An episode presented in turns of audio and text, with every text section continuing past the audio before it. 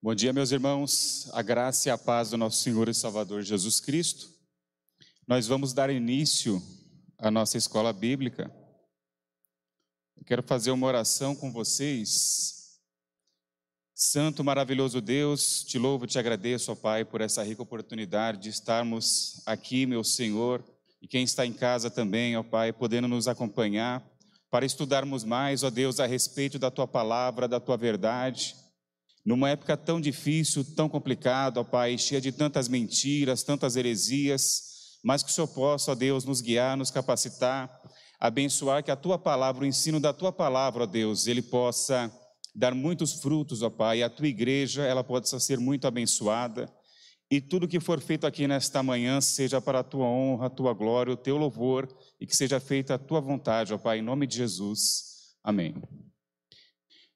Meus irmãos, é, para quem não me conhece, meu nome é Flávio, eu congrego nessa igreja, vim congregar aqui com a minha esposa há cerca de dois anos, mas já conheço essa igreja há bastante tempo. Eu, eu me lembro que no ano de 2005 eu vim aqui para conhecer uma vez, fiz muitas amizades, fiquei frequentando aqui por um tempo, embora não fosse membro desta igreja, eu era membro da Assembleia de Deus. E há cerca de dois anos e meio eu vim com a minha esposa fazer uma visita, né? Nós estávamos congregando no Ministério São Bernardo do Campo, na sede, trabalhando também, servindo ao Senhor na escola bíblica dominical. E nós gostamos bastante da igreja, minha esposa gostou muito e decidimos fazer essa mudança. Hoje nós vamos continuar o nosso estudo, que tem por título Bíblia, afinal, que livro é esse? E para poder introduzir essa lição de hoje, dos escritos, eu vou ler um texto que ele está, na verdade, na conclusão desse capítulo no livro, que diz o seguinte: O povo de Deus no Antigo Testamento não somente apreciava essa literatura, como mantinha sua leitura pública no cotidiano. Sem dúvidas, é um costume que nós cristãos deveríamos cultivar cada vez mais. Aliás, o cristianismo histórico, que engloba as tradições católicas e o protestantismo histórico, sempre considerou que a leitura diária dos escritos é proveitosa para a comunidade. Desde a confiança firme em Yahvé até a celebração do amor erótico entre um homem e uma mulher, os escritos nos apresentam um mundo real, o cotidiano normal, em que os milagres narrados na Torá talvez não ocorram, mas que em todos os instantes pode-se ter a certeza da soberania e do cuidado divino sobre toda a criação, desde a segurança política dos tempos de Davi e Salomão até os momentos de crise como o exílio e a ameaça de genocídio em Esther.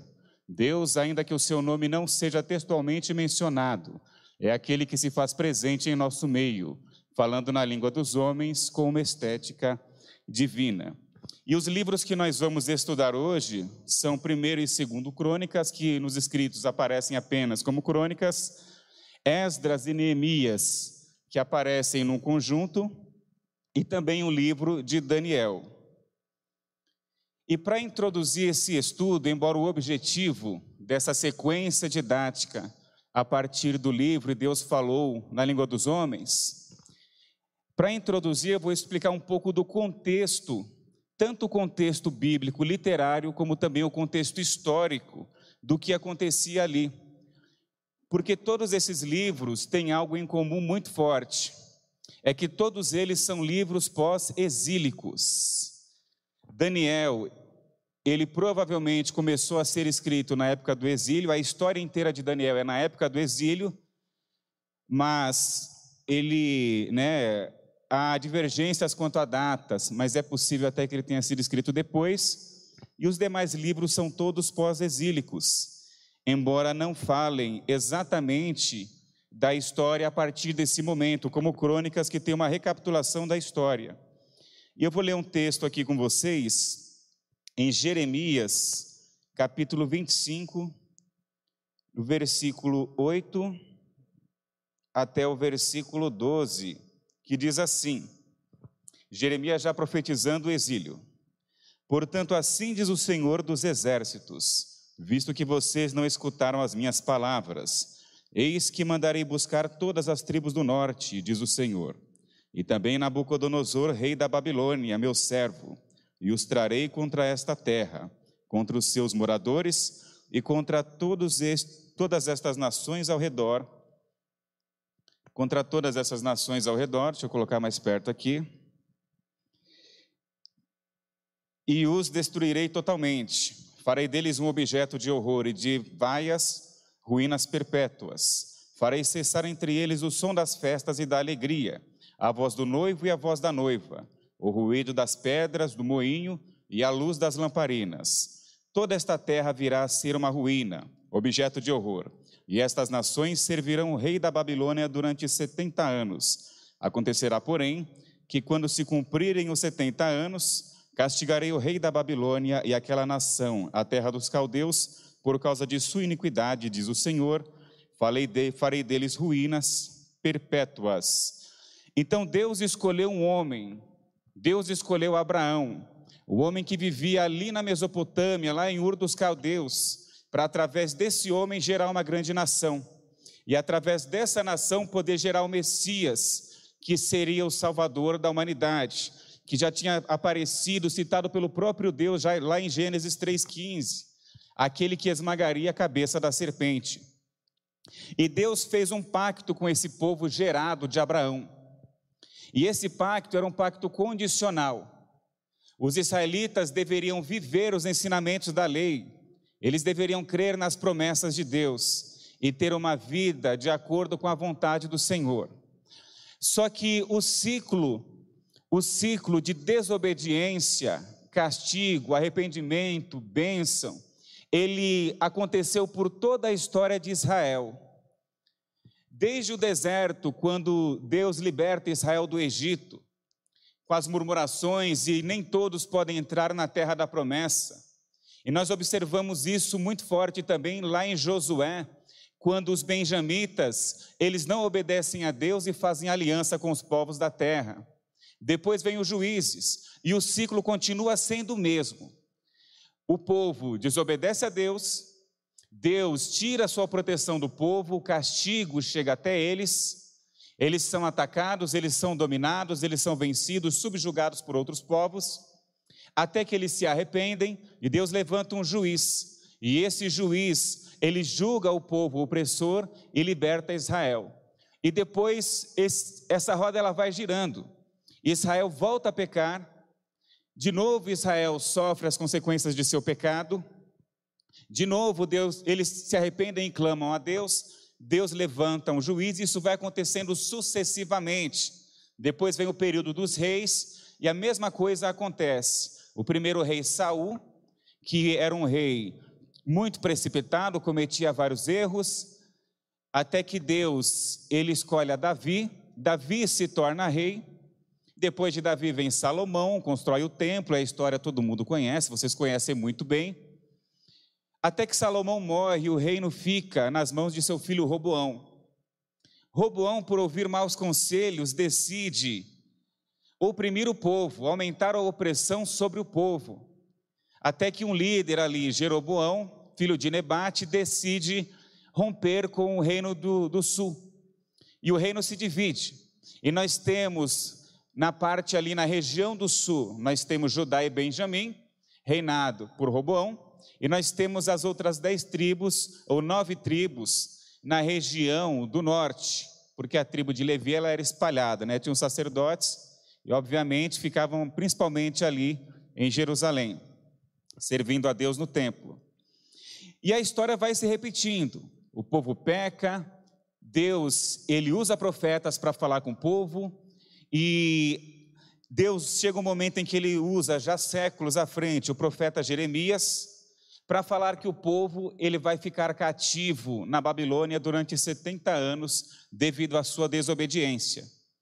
E um outro texto muito interessante é o texto lá em Isaías, no capítulo 45, versículo 13.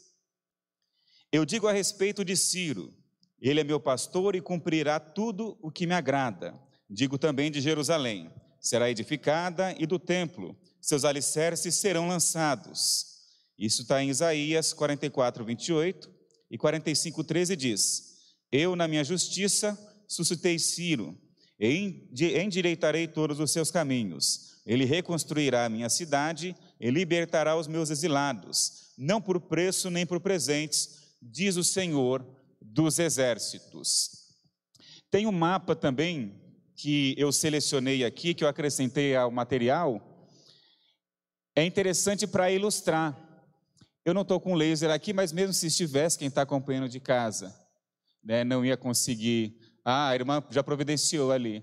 Então nós vemos ali, praticamente no centro do mapa, onde fica Israel, né, um pouco mais abaixo, isso, onde fica Israel. E já na região leste, nós temos aí a Mesopotâmia, a região que fica entre os rios Tigre e Eufrates. Mais ao sul ali nós temos a Babilônia.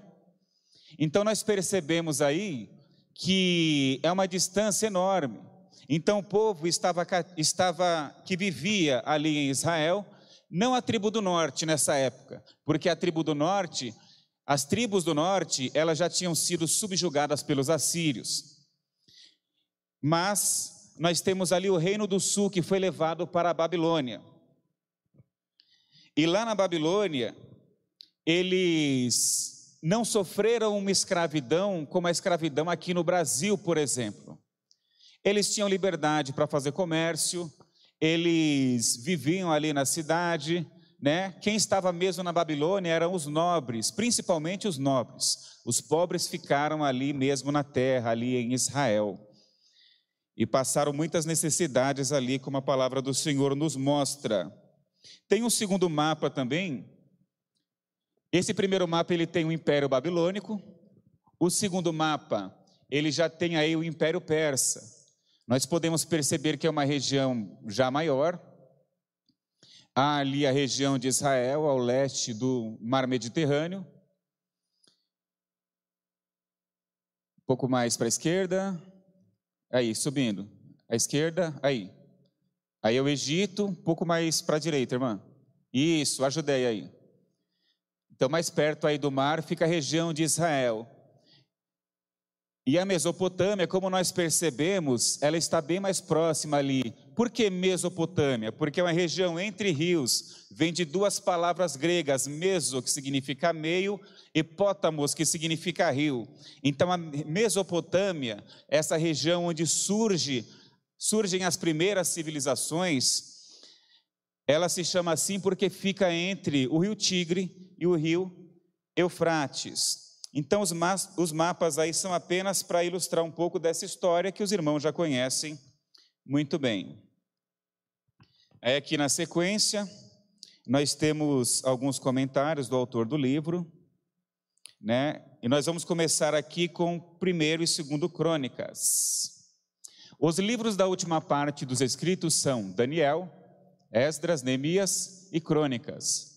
Todos estão localizados dentro da tradição cristã ocidental, na seção histórica por causa do seu caráter eminentemente narrativo histórico. Seguindo a ordem cronológica, deixa eu comentar esse primeiro ponto aí.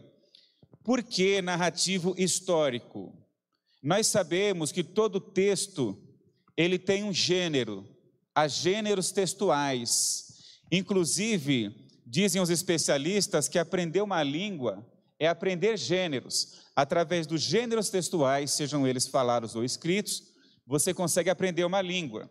E esses livros estão eles estão localizados nessa parte aí da Bíblia hebraica justamente pelo seu gênero textual, são narrativas. Um texto narrativo, como vocês sabem, é um texto que traz uma história que é contada por um narrador, que pode ser em primeira pessoa, se for um personagem, e pode ser em terceira pessoa se ele não for personagem do texto. Então, por causa do seu caráter textual, por causa do gênero textual, eles estão enquadrados aí nessa seção. Inclusive Daniel, que é um livro profético, na nossa compilação, na nossa Bíblia, ele está entre os profetas, ele aparece ali como o primeiro dos profetas menores. Só que Daniel, ele não tem apenas profecias, ele também tem história, ele tem ali uma parte narrativa no seu início. Pode voltar, irmã, por favor? Aí. Então, aqui nós temos a ordem, seguindo a ordem cronológica, temos primeiro e segundo crônicas, cujo nome remonta à tradução de Jerônimo no século IV. É um único livro na Bíblia hebraica e reconta as narrativas contidas nos livros de Samuel e Reis, detendo a sua atenção na vida e atuação de Davi e Salomão. Crônicas foi provavelmente o último documento a ser escrito, ou a ter a sua forma final dentre os escritos, aproximadamente em 400 antes de Cristo. Aqui entra uma informação muito importante. Se nós já temos a história dos reis de Israel e de Judá nos livros de Samuel e nos livros dos reis, por que que crônicas, os livros né, das crônicas foram escritos? Crônicas foi escrito depois do exílio. Então o reino do sul, que pagava imposto aos assírios, mas com a queda da Assíria e a ascensão da Babilônia, no reinado de Nabopolassar, a Assíria, a Babilônia, que subjugou a Assíria, ela conquista Judá, leva os judeus para o exílio onde eles vivem por 70 anos que não era um sofrimento de chicotada, esse tipo de coisa, porém, eles tinham, você tem o orgulho ferido, por quê? Como que o povo de Deus, o povo escolhido pelo Senhor, ele deve se sujeitar a um exílio, a ser levado para um lugar em que ele não quer viver, a ser tirado da sua terra. Essa questão da terra que foi prometida a Abraão e aos seus descendentes por Deus, ela era uma questão, ainda é, muito forte para o povo judeu. Então foi uma ferida muito grande esse cativeiro de 70 anos, cerca de 70 anos, alguns estudiosos. Eles citam um período um pouco menor, mas arredondando é isso mesmo, né? Nós temos aí 70 anos. Então os judeus sonhavam em voltar para sua pátria. Muitos que foram levados para o cativeiro morreram ali, porque 70 anos é uma vida. Outros nasceram na Babilônia, ouvindo as histórias de sua terra natal. A língua deles mudou na Babilônia, eles começaram a falar o aramaico. E uma coisa interessante nessa punição que veio sobre os judeus, sobre as tribos do sul, Judá e Benjamim, desse cativeiro babilônico, é que eles decidiram voltar a buscar a Deus. E eles já não tinham mais o templo para poder fazer os sacrifícios. O templo foi destruído por, pelo rei babilônico Nabucodonosor. E lá eles criaram as sinagogas. Né? Muitos acreditam que lá foram criadas as sinagogas. Não para sacrificar animais, mas para que se estudasse a Torá. E para que o ensino ele fosse passado para gerações seguintes. Então, esses judeus que estavam ali com seu orgulho ferido, vivendo no lugar onde eles não queriam viver, eles acabam retornando depois de 70 anos, na época do rei Ciro, rei da Pérsia, porque a Babilônia cai e se inicia ali o Império Persa. E o rei Ciro, em seu primeiro ano, ele dá ordem para que os judeus voltem para a sua terra, ele dá essa liberdade aos judeus. E é interessante observar que no texto que nós lemos de Isaías, o nome Ciro aparece 200 anos antes de Ciro nascer. Olha aí a sabedoria de Deus, percebam a onisciência de Deus, que 200 anos antes, da profecia se cumprir, chegou ao ponto de citar o nome do rei Ciro, rei persa, que seria o rei que libertaria os judeus, que permitiria aos judeus retornar para a sua terra. E os judeus voltam para a sua terra. E há uma preocupação em reconstruir a terra, reconstruir o templo, reconstruir as muralhas para, para que eles não fiquem indefesos e uma preocupação com o ensino da lei. Então, os livros das crônicas, primeiro e segundo crônicas na nossa Bíblia, ele traz uma recapitulação da história de Israel. E uma coisa interessante, eu me lembro quando eu era mais jovem, que eu comecei a ler a Bíblia, eu não entendia por que, que Crônicas enfatizava tanto o reino de Judá. É justamente porque foi escrito, ou foram escritos, depois do cativeiro babilônico, provavelmente por Esdras, com o objetivo de mostrar para o povo judeu por que, que eles foram levados cativos, por que, que eles foram punidos tantas vezes, qual que é a consequência do pecado? E por que eles deveriam se voltar a Deus, não apenas pela gratidão, mas também por saber que é Deus quem os protege, é Deus quem cuida deles. Então, os livros das crônicas, eles têm esse papel: recapitular a história para os judeus, mostrando a importância do relacionamento com Deus, da obediência a Deus, de uma vida na presença de Deus, vamos dizer assim, né, numa linguagem mais contemporânea, numa linguagem da igreja, na verdade, uma vida de obediência a Deus. O cronista tem a preocupação de, à luz de todos os eventos decorrentes do exílio e da reconstrução nacional, reafirmar a história antes contada, selecionando cuidadosamente os eventos e fatos que serviriam a esse propósito. As lições e o aprendizado vividos pelo povo no período exílico são a grande luneta por meio da qual o cronista olha para o passado e o narra no presente. Crônicas busca responder à questão do motivo do exílio. Fica claro no texto que a razão principal foi a rebeldia do povo, cuja expressão fora a idolatria e a adoção dos costumes dos povos da terra. Prosseguindo, próximo slide, por favor, obrigado. Aqui nós temos um texto no final de Crônicas. Olha só que interessante. Quando o segundo livro de Crônicas termina, dá a impressão de que ele vai continuar no livro de Esdras. Os textos são muito parecidos. Também todos os chefes dos sacerdotes e o povo aumentavam mais e mais as suas transgressões, segundo todas as abominações dos gentios, e contaminaram o templo que o Senhor tinha santificado em Jerusalém. O Senhor Deus de seus pais sempre de novo falou-lhes por meio dos seus mensageiros, porque teve compaixão do seu povo e da sua própria morada. Mas eles zombaram dos mensageiros de Deus, desprezaram as palavras dele e debocharam dos seus profetas, até que a ira do Senhor veio sobre o seu povo e não houve mais remédio.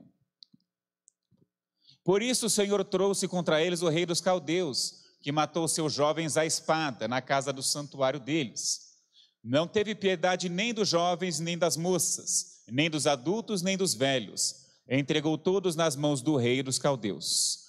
Todos os utensílios da casa de Deus, grandes e pequenos, os tesouros da casa do Senhor e os tesouros do rei e dos seus príncipes, tudo ele levou para a Babilônia. Os caldeus queimaram a casa de Deus e derrubaram a muralha de Jerusalém. Queimaram todos os seus palácios, destruíram também todos os seus objetos de valor os que escaparam da espada, a esses ele levou para a Babilônia, onde se tornaram escravos dele e de seus filhos até o tempo do rei da Pérsia. Então fica muito claro nesse texto, pessoal, que já foi escrito depois, depois que eles voltaram, depois que Deus restaura a Israel a sua terra através de Ciro, como ele mesmo prometeu por intermédio do profeta Isaías. Próximo. Primeiro e segundo Crônicas também estabelece as bases para a reconstrução da identidade nacional judaica e da sua religião com o retorno dos exilados. Uma temática comum aos escritos do cronista, incluindo Esdras e Neemias, é a centralidade do templo e sua relação com o sucesso do reino. Em outras palavras, quando o povo se manteve fiel à aliança, oferecendo uma adoração adequada no templo, o reino foi assegurado. Há uma interconexão, isso é né, o que eu acabei de citar, há uma conexão entre o final ali de 2 Crônicas e o início do livro de Neemias. Prosseguindo. Esdras Neemias é contado na Bíblia, e aqui nós já pulamos para Esdras Neemias, é contado na Bíblia hebraica como um só livro, identificado na maioria dos manuscritos como Esdras. E essa tradição durou até pelo menos a Idade Média. Embora Esdras Neemias carregue os nomes de seus dois principais personagens, o papel político de Zorobabel foi essencial para a atuação posterior de Neemias na reconstrução dos muros que haviam sido destruídos por Nabucodonosor em 586 a.C.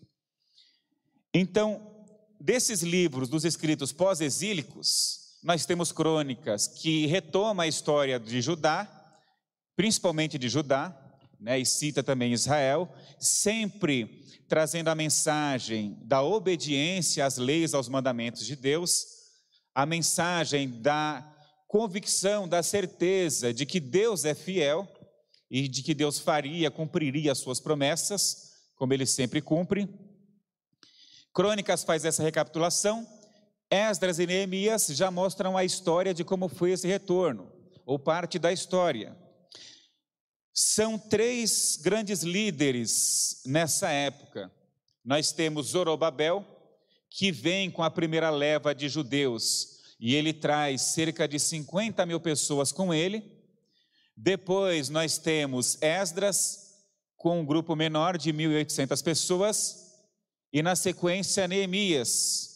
E Esdras e Neemias trabalham juntos ali. Na época de Zorobabel, o sacerdote, o sumo sacerdote, era Josué, e eles começam esse trabalho de reconstrução. Reconstrução da nação, reconstrução do templo, reconstrução da identidade nacional, e nós já percebemos com a reconstrução do templo um tipo de Jesus, de Cristo, ou da obra de Cristo. Porque quando o templo é reconstruído e ele não tem a mesma o mesmo esplendor, a mesma qualidade estética do primeiro templo feito por Salomão, os mais antigos que viram o templo original, eles se entristecem e choram. E o profeta diz que a glória da segunda casa será maior do que a da primeira. Já uma referência aí à obra que Jesus faria ao salvar a humanidade. Hoje Deus não habita, né? Não que, que ele habitasse necessariamente, tudo era simbólico, mas hoje Deus habita não em templos especificamente, mas em pessoas. Ele habita nos nossos corações, pela obra de Jesus, que voluntariamente entregou a sua vida por nós, que morreu no nosso lugar, que fez a propiciação para nos tornar favoráveis a Deus, que morreu em sacrifício pelos nossos pecados, o justo no lugar dos injustos, através da obra de Cristo, da morte de Jesus no Calvário, ele que ressuscitou ao terceiro dia está assentado à destra do Pai. Através da obra de Jesus na cruz, nós hoje somos salvos, somos perdoados. E quando a pessoa entrega a sua vida a Cristo, três coisas acontecem com ela: ela é justificada, ela é perdoada de seus pecados, ela é regenerada, ela nasce de novo, há uma vida nova em Cristo e ela é santificada, e a regeneração é o início do processo da santificação na vida da pessoa. E quanto mais você busca a Deus, quanto mais você medita na palavra de Deus, você ora, quanto mais você segue ali buscando uma vida de santificação, maior a sua intimidade com Ele, porque nós não adoramos apenas, não adoramos em lugares sagrados, nós adoramos a Deus hoje em espírito e em verdade, porque Ele nos comprou, Ele nos resgatou. E continuando aqui na história, nós temos aqui agora o comecinho de Esdras, ó que parecido com o final de 2 Crônicas. No primeiro ano do reinado de Ciro, rei da Pérsia, para que isso cumprisse a palavra do Senhor, por boca de Jeremias, o Senhor despertou o espírito de Ciro, rei da Pérsia, que ordenou que se proclamasse em todo o seu reino e que se pusessem escrito o seguinte: Assim disse Ciro, rei da Pérsia: O Senhor Deus dos céus me deu todos os reinos da terra e me encarregou de lhe edificar um templo em Jerusalém, que fica em Judá. Aquele dentre vocês que for do seu povo, que o seu Deus esteja com ele e que suba para Jerusalém, que fica em Judá, e edifique a casa do Senhor, Deus de Israel. Ele é o Deus que está em Jerusalém. Tudo aquele que restar, seja qual for o lugar em que habita, que os homens desse lugar o ajudem com prata, ouro, bens e gado, além das dádivas voluntárias para a casa de Deus em Jerusalém. Então se levantaram os chefes de famílias de Judá e de Benjamim, os sacerdotes e os levitas e todos aqueles cujo espírito Deus despertou para subirem a edificar a casa do Senhor em Jerusalém. Todos os que moravam nos arredores os ajudaram com objetos de prata e de ouro, bens, gado e coisas preciosas, além de todas as ofertas voluntárias. Também o rei Ciro entregou os utensílios da casa do Senhor, os quais Nabucodonosor tinha trazido de Jerusalém e colocado na casa de seus deuses. Esta narrativa pode ser dividida em dois momentos. Em primeiro lugar, temos o relato do retorno dos judeus exilados e a subsequente reconstrução do templo durante os anos de 538 a 516 a.C., como está em Esdras 16. Liderados principalmente por Zorobabel, várias levas de exilados retornam principalmente a Jerusalém e reconstroem aquilo que podem, sempre com a oposição dos povos vizinhos, Posteriormente, por meio dos ministérios proféticos de Ageu e Zacarias, o templo de Jerusalém é finalizado e dedicado. Por fim, temos a atuação política de Neemias, primeiramente em reconstruir e fortalecer a proteção de Jerusalém por meio da restauração de suas muralhas, e posteriormente em organizá-la socialmente, repovoando Jerusalém e as terras que antes faziam parte do reino do sul. Prosseguindo. Então, aqui agora nós vamos para Daniel. Os escritos Daniel. Daniel divide-se em duas partes. Então nós temos do capítulo 1 ao 6 e do 7 ao 12, dois tipos, né? Dois gêneros praticamente diferentes, características textuais diferentes. No plano ali do conteúdo há uma diferença, porque na primeira parte nós temos uma narrativa. Nós temos a história de Daniel e seus amigos Misael, Ananias e Azarias, também conhecidos como Sadraque, Mesaque e Abednego. Aí vem a história da fornalha, as profecias que Daniel entrega ali, né, revela os sonhos do rei. E temos a segunda parte, que é uma parte mais profética. A pergunta que se faz com relação à localização nos escritos e não nos profetas é respondida pelo fato seguinte: quando Daniel foi redigido, a sessão dos profetas já estava fechada. Assim coube-lhe um lugar junto aos escritos. Isso deixa bem claro que Daniel ele já é posterior. Daniel ele já vem depois. A segunda parte de Daniel seria mais bem definida como um texto apocalíptico.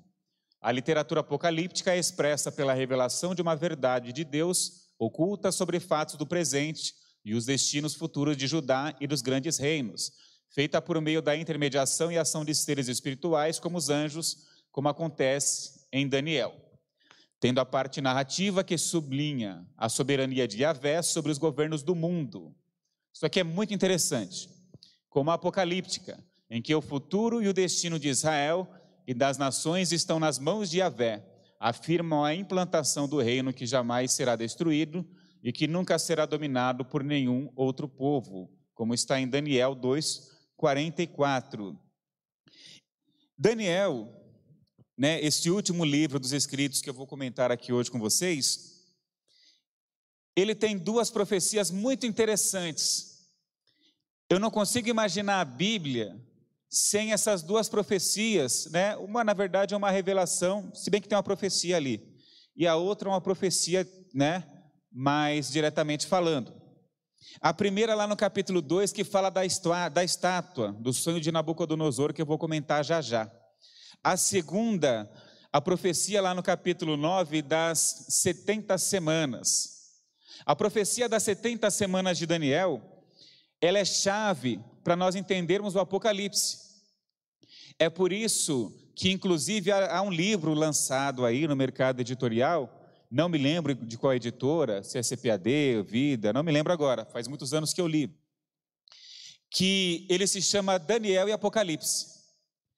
Então, Daniel, ele é muito importante para nós compreendermos, porque a, a, profecia das 70 semanas, ela faz a conta exata das 70 semanas de anos, desde que é dada a ordem para a reconstrução das muralhas em Jerusalém, até o momento em que o Messias, ele entra em Jerusalém montado no jumentinho, para se entregar voluntariamente à morte. Até que nós entramos no tempo dos gentios e depois Deus vai voltar na última semana, na septuagésima semana, a lidar com a nação de Israel. Mas aí já é um estudo bem prolongado, né? Tem livro que é o livro inteiro só falando das 70 semanas. Mas eu quero destacar aqui a revelação e a profecia do sonho de Nabucodonosor sobre a estátua, que está lá em Daniel no capítulo 2. É uma história bastante conhecida em que Nabucodonosor tem um sonho, ele pede para que os adivinhos, os magos da Babilônia, deem a interpretação do sonho, só que o Nabucodonosor, ele tem uma atitude que é até meio engraçada quando você lê, né, dependendo ali do, do momento que você está lendo. É que ele quer que os magos, eles digam qual é o sonho, eles adivinhem qual é o sonho, e depois deem a interpretação. Até que um dos oficiais mais importantes do rei, ele recebe a ordem, né? ele, ele, ele fala para o rei Nabucodonosor que isso não existe, nunca nenhum rei exigiu algo tão difícil assim. E Nabucodonosor manda executar os sábios, e esse homem ele conversa com Daniel, porque Daniel e os seus amigos também seriam executados, eles faziam parte da nobreza ali, na Babilônia. E Deus dá a interpretação do sonho a Daniel. E Daniel respondeu na presença do rei, Daniel capítulo 2, versículo 27. O mistério que o rei exige, nem sábios, nem magos, têm, nem encantadores o podem revelar. Mas há um Deus no céu que revela os mistérios, pois fez saber ao rei Nabucodonosor o que vai acontecer nos últimos dias. O sonho e as visões que o Senhor teve quando estava em sua cama são estes. Quando o Senhor, ó Rei, estava na sua cama, surgiram em sua mente pensamentos a respeito do que vai acontecer no futuro. Deus, que revela os mistérios, revelou ao Senhor o que vai acontecer. Quanto a mim, este mistério me foi revelado, não porque exista em mim mais sabedoria do que em todos os outros homens, mas para que a interpretação fosse revelada ao Rei, e para que ele entenda o que passou pela sua mente.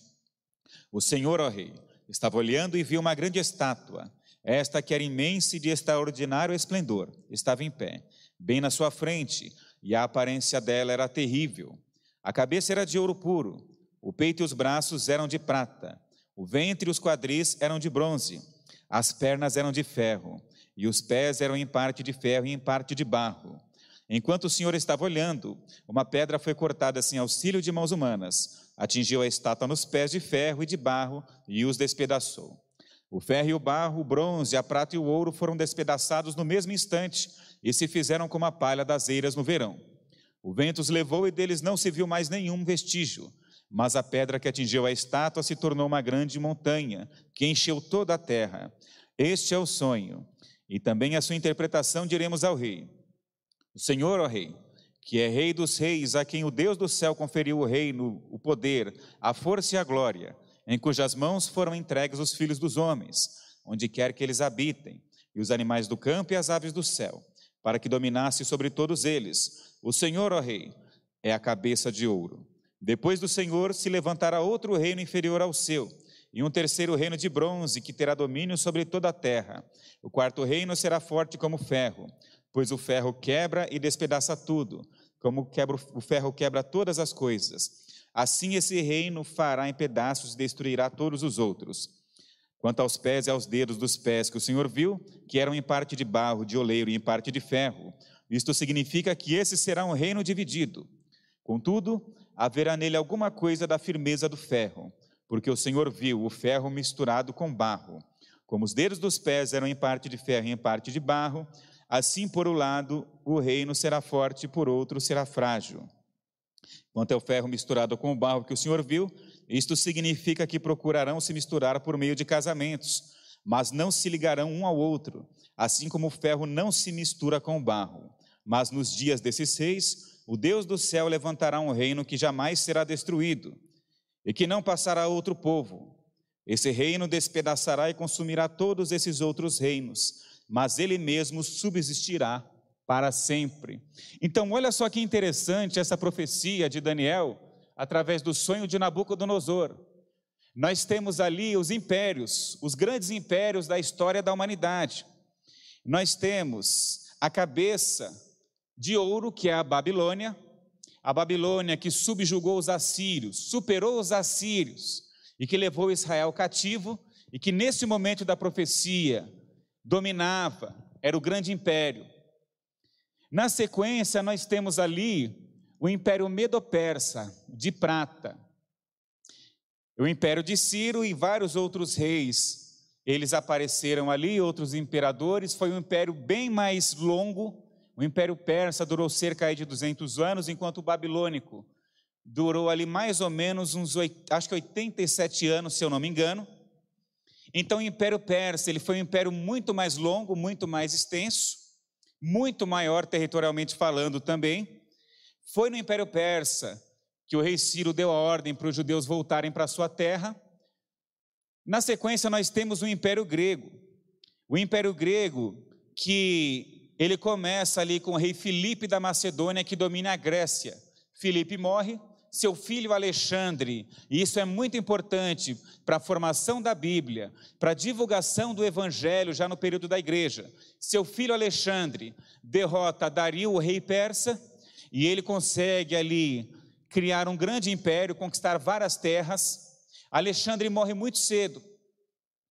Ele não deixa filhos como herdeiros, né? E a história aí, ela tem várias contradições e várias versões também. E o império acaba se dividindo, versões no sentido da morte do Alexandre, né, se ele teve filhos ou não. E o império acaba se dividindo em quatro partes. Os quatro generais de Alexandre, eles acabam dividindo o império. E parte desse império fica ali, né, com um dos generais. Aliás, é, parte do império ali que fica com um desses generais é onde fica Israel, que faz parte ali da província da Síria nessa época. E esse império que acaba se fragmentando, isso aparece em outra profecia de Daniel, que é o império, império poderosíssimo, o império grego, ele leva a sua cultura, a cultura grega, a cultura helênica, a cultura da Hélade, ele leva essa cultura para outras regiões, outros povos, onde essa cultura passa a ser chamada de cultura helenística, porque não é a cultura grega pura, ela é uma mistura. E é interessante observar que hoje nós dizemos que a Grécia é o berço da civilização ocidental, justamente por causa da influência dessa cultura, essa cultura grega, que existia ali em Israel, na Decápolis, nas dez cidades de cultura grega.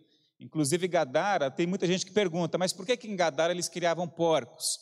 Porque Gadara tinha uma cultura grega, Gadara fazia parte da Decápolis. Eram os judeus que viviam seguindo uma cultura que não era a cultura judaica, mas era a cultura da época. E esse império tão poderoso grego, que se despedaça, depois ele acaba sendo superado pelo Império Romano, que dura aí muitos séculos também, que mescla a sua cultura, a cultura grega, daí nasce a cultura greco-romana, começa a imitar a cultura grega, cria literatura parecida, os deuses ali, né, o seu panteão de deuses, nas suas crenças politeístas, ele já era muito parecido, e ele vai imitando ali a cultura romana, imita a cultura grega. E é interessante que até hoje nós temos uma influência muito grande desses dois povos. Na arte, na literatura, na arquitetura, a cultura clássica, a cultura grega, ela nos influencia até hoje, principalmente através dos romanos, que absorveram essa cultura. E o Império Romano, ele que também cai, o Império Romano se divide em dois, né? Nós temos aí o Império Romano com capital em Roma, no Ocidente, que cai pelos bárbaros em 476 depois de Cristo, e o Império Romano do Oriente, que cai em 1453 depois de Cristo. Esse período entre a queda de um e outro é a Idade Média. E depois do Império Romano, aparece na estátua ali, que, são as, né, que é a perna de ferro, um último império feito de ferro e de barro. E muitas teorias, elas surgiram, surgem, existem até hoje para tentar identificar que império é esse. De onde que vem o anticristo? Tem gente que acha que o anticristo ele vem de um ele vem de um de uma tipo de filosofia. Tem outro que acha que o anticristo ele vem de uma religião semita aí, o que eu acho meio esquisito quando o rapaz fala isso, né? Eu já vi essa pregação aí de um teólogo. Mas as pessoas ficam conjecturando: qual, de onde vem o reino do anticristo? De onde será que vem esse reino? Né? Eu espero não estar aqui para saber. Seguindo aí o último slide para concluir a aula.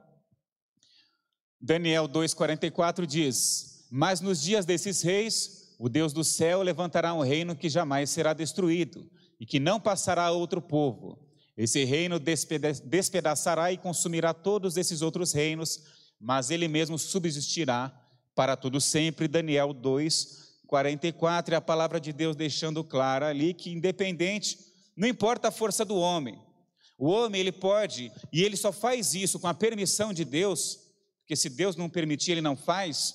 O homem ele pode ganhar muita força, construir grandes reinos, subjugar nações, mas o Rei dos Reis, o Senhor dos Senhores, é o nosso Senhor Jesus é aquele que é a imagem do Deus invisível, é aquele que é o primogênito de toda a criação, é aquele que é a palavra que estava com Deus, era, é e sempre será Deus. E essa pedra que despedaça a estátua simboliza isso, simboliza Jesus e o reino de Deus, o reino que vai durar eternamente. Louvado seja o nome de Jesus por isso. Eu vou fazer uma oração encerrando aqui a, nossa aula.